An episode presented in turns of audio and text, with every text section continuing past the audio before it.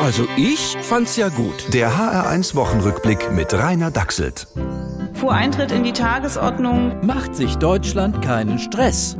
vor Eintritt in die Tagesordnung, Passiert nichts Weltbewegendes.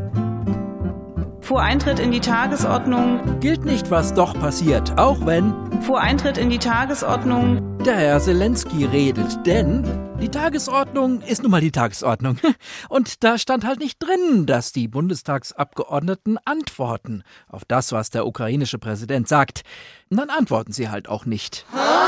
Dabei hätten sie ja einiges sagen können. Und dann wird erneut das ganze Land in der Geiselhaft dieser Gruppe von Menschen sein. Ja, aber das bezieht sich nicht auf die echten Geiselnahmen in der Ukraine, sondern natürlich auf die eingebildeten von Herrn Lauterbach. Irgendwelche Leute halten ihn offenbar gefangen. Lass uns mal raten. Genau. Ach bitte, bitte. Ja. Aber gerne.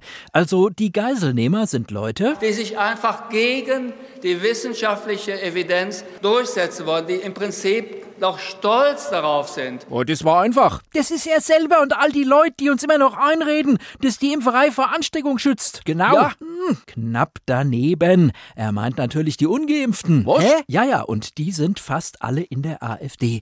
Und kriegen von der grünen Abgeordneten Emilia Fester was zu hören. Wenn Sie und Ihre Freundinnen der Freiheit sich einfach hätten impfen lassen als dann, dann wäre ich jetzt wieder frei. Unfassbar. Österreich, die Schweiz, Holland, Schweden, Norwegen, Dänemark.